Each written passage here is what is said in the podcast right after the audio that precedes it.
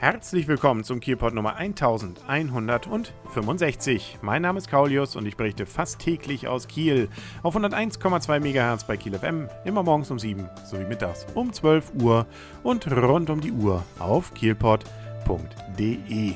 Ich hatte es ja schon berichtet, am vergangenen Samstag hat es gebrannt und zwar im Occupy Camp.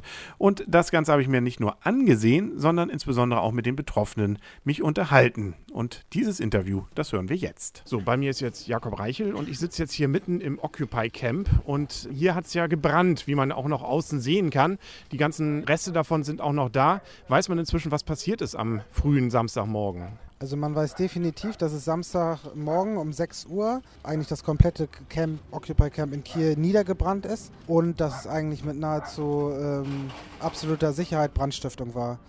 Die ähm, Polizei hat halt einen Täter oder einen vermutlichen Täter auch, auch in Gewahrsam benommen, genommen. Das weiß man. Es waren sechs, sechs Personen anwesend. Das war relativ dra dramatisch und auch äh, tragisch. Also eine, ein junges Mädchen war ähm, eingeschlossen in den Flammen und hat halt auch die ganze Zeit geschrien und ähm, konnte wirklich nur äh, mehrere, ein paar Sekunden, bevor das alles in sich zusammengefallen ist, ähm, halt gerettet werden. Also zum Glück ist halt keiner verletzt. Jetzt sitzen wir ja hier trotzdem wieder in einem Zelt. Jetzt ist es zwei Tage her. Das sind dann Spenden oder wie kommen jetzt diese Zelte hierher?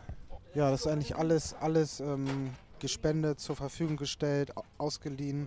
Es ist wirklich ähm, beeindruckend und, und, total schön, wie man nach so einer ähm, tragischen Situation so viel Hilfsbereitschaft und Unterstützung bekommt aus der ganzen Bevölkerung und auch wie die ganze Kieler Bevölkerung uns unterstützt. Aber nach wie vor fehlt eigentlich auch noch viel und deswegen, also wir, wir bitten wirklich alle, die mit uns sympathisieren, irgendwie ähm, uns zu helfen. Wir brauchen alles Mögliche, sei es nun große Zelte, kleine Zelte, ähm, Geschirr, Regale, Sofas, äh, einfach Schreibtischkram, Fa Auto mit Fahrer und ähm, vielleicht müssen wir halt auch für die ganze Entsorgung von dem ganzen äh, Sondermüll ist das ja bezahlen, also auch eigentlich Geld spenden, wären auch gut. Gesehen hat es auf jeden Fall jeder, aber vielleicht der eine oder andere denkt sich auch, Mensch, was zelten die da? Sind die, und gerade im Winter, da hat man ja fast Mitleid, ähm, was steckt da eigentlich hinter und was, was steht hinter der Occupy-Bewegung? Ja, da kann man sicherlich einen, äh, einen, ganzen Abend drüber reden. Also das kann man natürlich nicht so ganz kurz sagen, aber es ist auf jeden Fall eine globale Bewegung, die ähm, eigentlich herausgegangen ist aus, aus dem ähm, arabischen Frühling, die ganzen Revolutionen und äh, Aufständen ähm, im arabischen Raum und der dann eigentlich ähm, so die Occupy-Bewegung an sich kommt halt aus Amerika, hat äh, an der Wall Street angefangen und besteht halt aus ganz normalen Menschen und Bürgern, die ähm, sich zuerst halt vor allen Dingen über äh, diese ähm, Finanzkrise halt enorm empört haben und dann halt gesagt haben, wir wollen ähm, öffentliche Plätze besetzen und wollen vor allen Dingen halt versuchen, wieder ähm, die Demokratie zu beleben und die Menschen wieder für Politik zu interessieren und dadurch halt versuchen, die Gesellschaft zu verändern und gerade diese enormen Steuerverschwendungen für, ähm, für die Finanzkrise zu verhindern. Nun polarisiert das Ganze trotzdem, glaube ich, noch. Auch wenn du sagst, die Kieler haben große Unterstützung jetzt geleistet. Es gibt ja trotzdem, denke ich mal, noch eine ganze Reihe, die sich ja nicht nur wundern, sondern vielleicht auch hierüber ärgern. Also habt ihr in der Vergangenheit denn auch schon das Gefühl gehabt, dass es auch Leute gibt, die euch dann hier nichts Gutes wollen? Bestimmt, das gibt es sicherlich auch. Also man muss auf jeden Fall sagen, die überwiegende Mehrheit ist auf jeden Fall positiv und Zustimmung.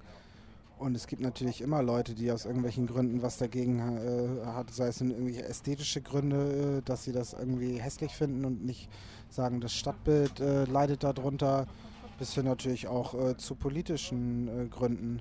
Also wir haben eigentlich äh, seit dem Brand gemerkt, dass auch viele Leute ähm, stehen geblieben sind, die gesagt haben, sie haben zwar eine andere politische Überzeugung wie ihr, aber so ein Brand, das ist ein schweres Verbrechen, da sympathisieren wir auf jeden Fall mit euch.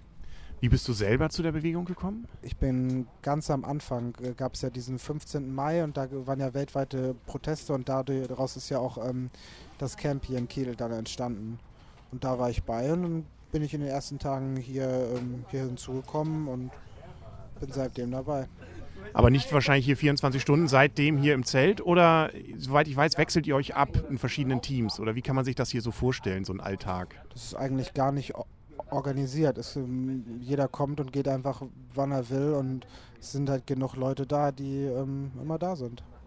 Kannst du ungefähr überblicken, wie viele ihr seid? Ich sag mal 10 bis 20 Leute, die hier dauerhaft schlafen und sind und bis zu 50 Leute, die immer mal so vorbeikommen und dann noch ganz, ganz viel mehr, mehr, die halt damit sympathisieren oder halt mal zur Veranstaltung kommen oder so. Ist denn abzusehen, wie lange ihr hier dann noch campen werdet oder wird man erstmal gucken, wie es jetzt weitergeht? Ich könnte mir auch vorstellen, wenn man das dann so erlebt hat, ob man dann ins Grübeln kommt, Mensch, ist es das noch wert? Aber ihr haltet jetzt durch oder wie kann man sich äh, ja denken?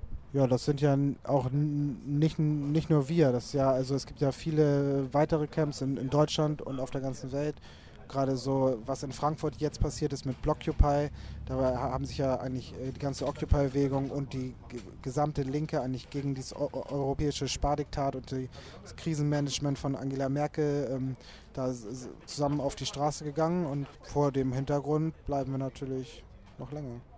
Wie ist das Verhältnis bisher zur Stadt Kiel und hier sonst den Nachbarn? Ihr seid hier direkt vor der Sparkasse, auf der anderen Seite die HSH Nordbank, die ihr ja, glaube ich, eher im Ziel habt. Ähm, soweit ich weiß, war auch der Ex-Oberbürgermeister, muss man ja sagen, Albig auch schon mal hier. Kann man da sagen, dass ihr dann so einigermaßen toleriert seid oder äh, ist man da auch nicht mehr ganz so glücklich, zumindest von der Stadt? Ja, also seitdem Albig äh, halt im Wahlkampf mal hier war, äh, haben wir eigentlich nie wieder was von der Stadt gehört. Also die meldet sich einfach gar nicht. Weder, dass sie jetzt irgendwie... Ähm, sagt, sie stört irgendetwas oder dass sie irgendwie sagt, dass hier irgendwelche Sicherheitsbestimmungen oder äh, irgendwas gemacht werden muss. Die Stadt, äh, von der hören wir eigentlich gar nichts. Und, ja. Wobei ihr, glaube ich, zumindest einen Wasseranschluss, glaube ich, bekommen habt, nicht? oder? Die hatten mal so einen Gully aufgemacht, direkt nach, nach Albichs Besuch, aber dann war die Immobilie hier und seitdem ist er auch nicht mehr offen. Also. Ich hatte draußen auch gesehen, ihr habt auch eine Webseite, wo man sich informieren kann über die gesamte Aktion und äh, vielleicht auch über das, was sich jetzt hier weiter ergibt und wie man spenden kann. Äh, wie lautet die? Das ist einfach occupykiel.de und man kann auch halt jederzeit vorbeikommen. Das ist auch unsere Telefonnummer. Man kann uns jederzeit äh, anrufen. Wir sind eigentlich immer hier und wir brauchen auch wirklich dringend Hilfe, weil es sieht zwar so aus, als ob das Camp wieder steht, aber es fehlt halt doch noch immer viel. Okay, vielen Dank. Bitteschön. Dann hoffen wir mal, wenn das wirklich sich herausstellt, dass es sich hierbei um Brandstiftung handelte, dass der Täter schnell gefasst wird und sich hier nicht weiter dann Angst im Camp ausbreitet. Wer sich jetzt nochmal informieren will über die Internetadresse und ähnliches, die gibt es auch nochmal auf kielpot.de verlinkt. Da habe ich auch noch ein paar Fotos von dem Camp, so wie es sich jetzt darstellt. Und wir hören uns dann auch morgen wieder hier auf 101,2 MHz bei Kiel FM und auf kielpot.de. Bis dahin wünscht alles Gute, euer und ihr Kaulius und tschüss.